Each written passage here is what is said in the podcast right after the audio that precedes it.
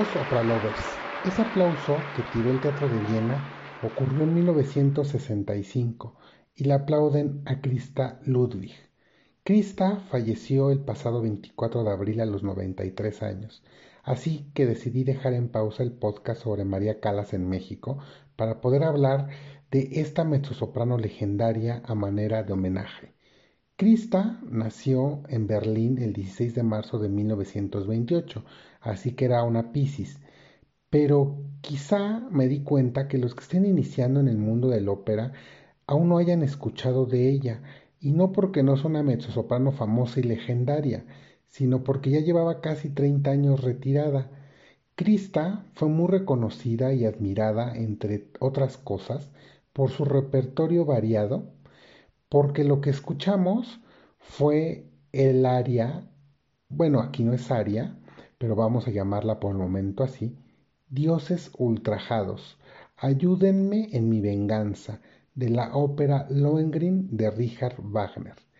Ya en los episodios anteriores hablamos de algunos de los libretistas más prolíficos en la ópera y mencioné hasta el cansancio la dupla de Strauss y Hofmannsthal, pues ahora toca el turno de platicar sobre el dúo Wagner y Wagner. De hecho, todos los libretos que usó Richard Wagner fueron escritos por él mismo. Y es que sabemos que su ego era tan grande y él era tan problemático que no me lo imagino, y nadie se lo imagina, trabajando con alguien más. Y la verdad es que qué bueno que esto no fue así, porque todas sus óperas le quedaron de rechupete.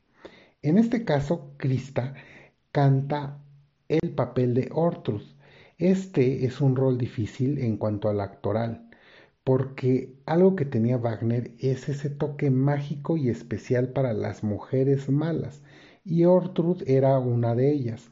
Lo que canta Krista, lo que ella está cantando es dioses ultrajados, ayúdenme en mi venganza, castiguen la afrenta que les han hecho, denme fuerzas para servir a su sagrada causa, aniquilen la vil locura de los apóstatas, votan, que también es conocido como Din, dice, votan, a ti, suprema fuerza, te invoco, excelsa Freya, escúchame, bendice mis planes y mentiras, para que mi venganza tenga éxito. Como ya se dieron cuenta en lo que está cantando aquí Krista, Ortrud me gusta mucho y me gusta porque es una maléfica versión Wagner. Y es que ella además es una bruja. Ella dentro de la ópera se casa con Federico, el cual es un conde que protegía a un niño que sería el duque de Brabante cuando alcanzara la mayoría de edad. Entonces, Ortrud, que se casa con Federico, le ayuda a acusar ante el rey a Elsa, la hermana de este duque niño al cual protegía Federico y le acusa de haber asesinado a su propio hermano. Entonces esto lo hace Federico para que él sea convertido en el nuevo duque por orden del rey. Entonces Ortrud y su malévolo esposo no contaban con que Elsa iba a recibir la ayuda del caballero del cisne. Y no, no es un caballero del zodiaco. En realidad este caballero es Lohengrin, un custodio del Santo Grial. Este caballero, el cual como les dije se llama Lohengrin, le va a ayudar a Elsa como su campeón, pero con una condición. Y la condición es que no pregunte de dónde viene ni cómo se llama. Ella acepta y logra Lohengrin derrotar en un juicio por combate a Federico. Pero Ortrud, que como toda buena villana es muy lista, y quiere engatusar a Elsa.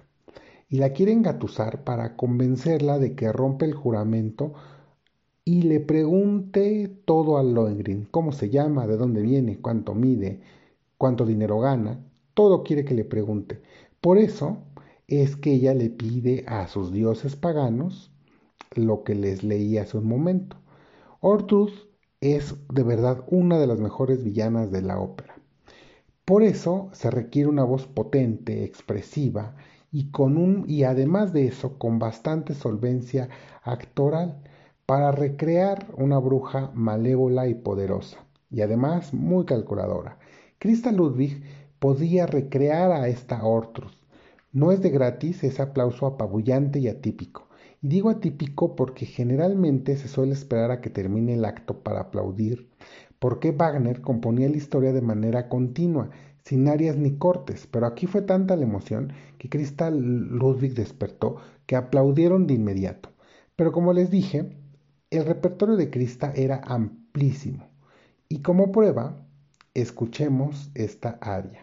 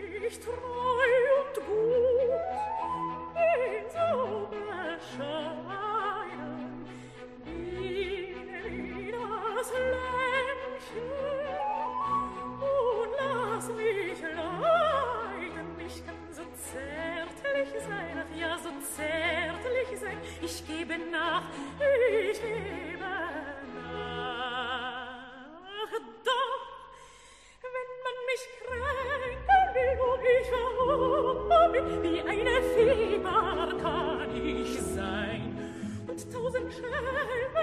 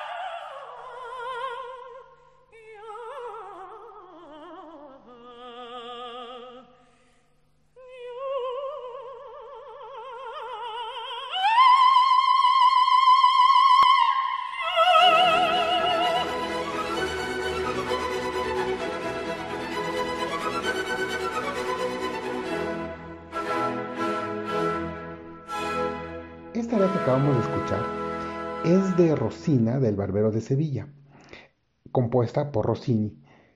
Y es que no hay nada más opuesto a Wagner que Rossini, el máximo compositor belcantista. El belcanto, aclaremos, se caracteriza por esos adornos vocales llamados coloratura.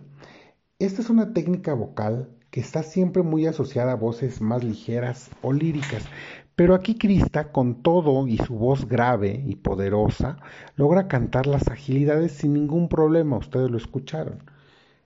Pero hay algo que debemos decir, y es que la mayoría de los historiadores de la música coinciden en que estos papeles rosinianos que ahora suelen cantarlos las mezzos ligeras o lírico ligeras, en realidad fueron compuestas para voces más graves y más cercanas a las mezzos dramáticas o incluso para la voz femenina más grave, que son las contraaltos. Y hablando de contraaltos, el otro rol que en la actualidad es de metrodramáticas, y es de metrodramáticas porque no hay muchas contraaltos en el mundo, entonces por eso en la actualidad quien lo canta son metrodramáticas, tanto los papeles rossinianos como les digo que, bueno, no, los papeles rossinianos los cantan las metros ligeras o las lírico ligeras en la actualidad, se cree y se tiene bastante evidencia que lo cantaban voces más graves como las contraltos o ahora mezzos dramáticas. Pero este papel también está asociado a los contraltos y es el de Dalila de la ópera Sansón y Dalila de Camille Saint-Saëns. Vamos a escuchar entonces ahora a Crista cantando en francés.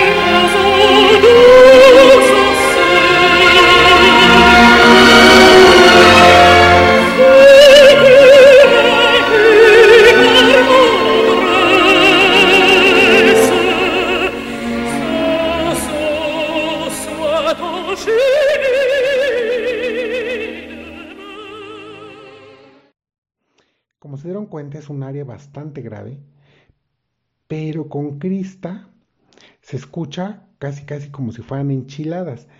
Esta ópera, como, como un dato curioso, está basada en la historia bíblica de Sansón y Dalila. Inicialmente Camil, su compositor, la había hecho inspirado en los oratorios. Los oratorios son piezas corales de inspiración religiosa muy famosos en el barroco.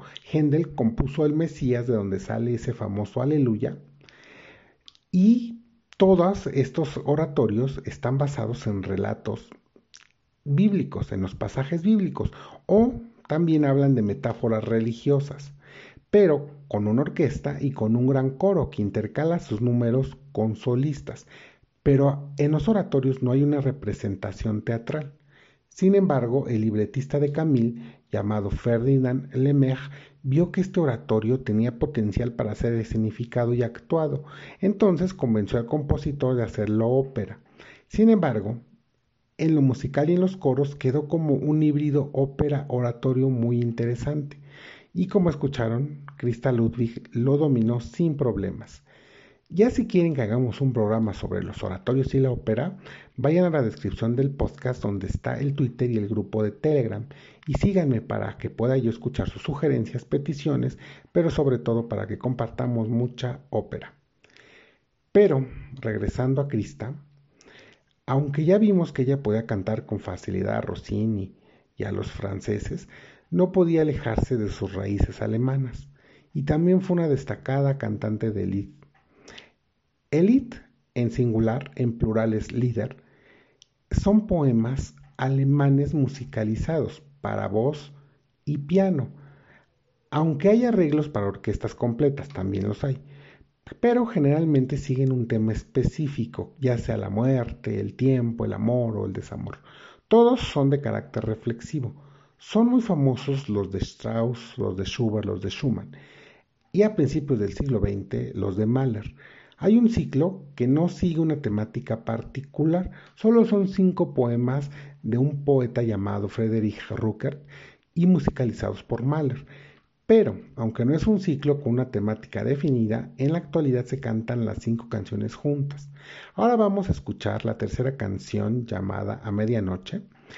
Y lo que dice esta canción, que vamos a escucharla con Crystal Ludwig, dice, a medianoche me despierto y miro el cielo ni una estrella de la galaxia me sonríe. A medianoche. A medianoche pensé en los sombríos espacios infinitos, mas ningún pensamiento luminoso me trajo consuelo a medianoche. A medianoche presté atención a los latidos de mi corazón. Solo un pulso de tristeza me incendió a medianoche. A medianoche pelé en la lucha. Oh humanidad de tu sufrimiento, mas no pude decidirla, ni con toda mi fuerza a medianoche. A medianoche puse mis fuerzas en tus manos, Señor, sobre la vida y la muerte, tú eres el centinela a medianoche.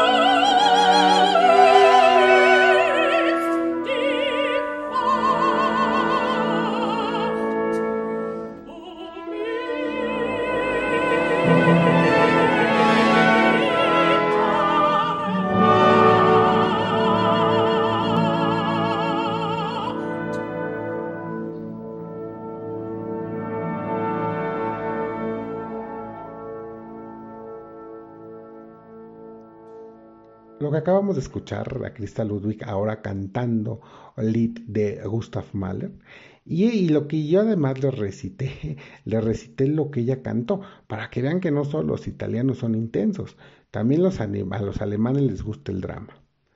Pero este, este homenaje comenzó con Wagner, seguimos con Rossini, cantado en alemán, pero finalmente no deja de ser ópera italiana. Después escuchamos que también podía cantar en francés el rol de Dalila. Y también vimos que Krista es especialista en líder. Y este último repertorio es difícil porque estas canciones alemanas no están escenificadas ni actuadas, solo es el piano, la orquesta con ella. O sea, el cantante debe darle emoción a cada frase y cada palabra sin más recurso escénico que su propia voz, su técnica y su musicalidad nata. Por eso es muy difícil la canción alemana, también llamado líder. Aunque lo que explica la genialidad de Krista en este repertorio es la anécdota que ella siempre mencionaba, que siempre mencionaba, perdón, sobre los tres directores de orquesta que fueron sus grandes maestros. Estoy hablando de Carbon, Karajan y Leonard Bernstein. Debo aclarar que los directores de orquesta en la ópera son muy importantes, porque ellos toman la partitura que fue escrita por músicos que llevan siglos muertos y los directores de orquesta son los que dictan la manera en la que la orquesta y el cantante deben ahora interpretar esa obra. De Bernstein, particularmente Krista decía que él había enseñado a analizar los textos más allá de la música para buscar la intención que debía darle a las palabras y a la música en sí Leonard Bernstein, para quien no lo ubique, además de ser un gran director de orquesta norteamericano, compuso Amor sin barreras. Y es que, queridos sopralovers, los cantantes de ópera aprenden en el conservatorio a leer la partitura y cantar las notas musicales tal como el compositor las escribió, de forma afinada y con la técnica adecuada. Pero la interpretación es decir, hacer que las notas musicales cobren vida y logren transmitir una emoción o sentimiento les puede llevar años e incluso toda una carrera. Pero Krista Ludwig era grande por su capacidad interpretativa y por su voz todoterreno para cantar todo. Es por eso que la vamos a extrañar, o ya la extrañamos desde hace 30 años que no está en los escenarios aunque ella seguía dando clases magistrales, nosotros por lo menos sabíamos que estaba en Viena, en donde trabajó muchísimo en la ópera de Viena. Fue lamentable su pérdida. Sin embargo, en este momento nos alegra poder celebrar toda su vida y todo su arte, porque su rango llegó incluso a la de soprano. Bueno, saltar de mezzo soprano a soprano dramática o de soprano dramática a mezzo soprano, solo las grandes lo han hecho y Krista, que es una de ellas, lo hizo. Pero bueno, nos vamos a despedir de este homenaje, de este podcast especial que nos tomó de sorpresa, escuchando a, a Krista Ludwig cantar el aria de Ariadne of Naxos. De esta ópera yo hablé en el segundo episodio de Óperas con Finales Felices. Si aún no lo escuchan, vayan a oírlo. Allí explico qué dice en esta aria Ariadne y de qué va esta ópera. Por lo pronto me despido, queridos sopralovers. No, no triste, no, porque ahora Krista Ludwig ya es una con la fuerza.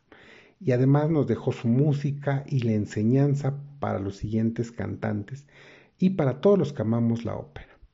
Recuerden unirse al grupo de Telegram y seguirme en Twitter. Y por favor, escuchen y vean mucha ópera. Hasta la siguiente semana. Descansa en paz, Krista Ludwig.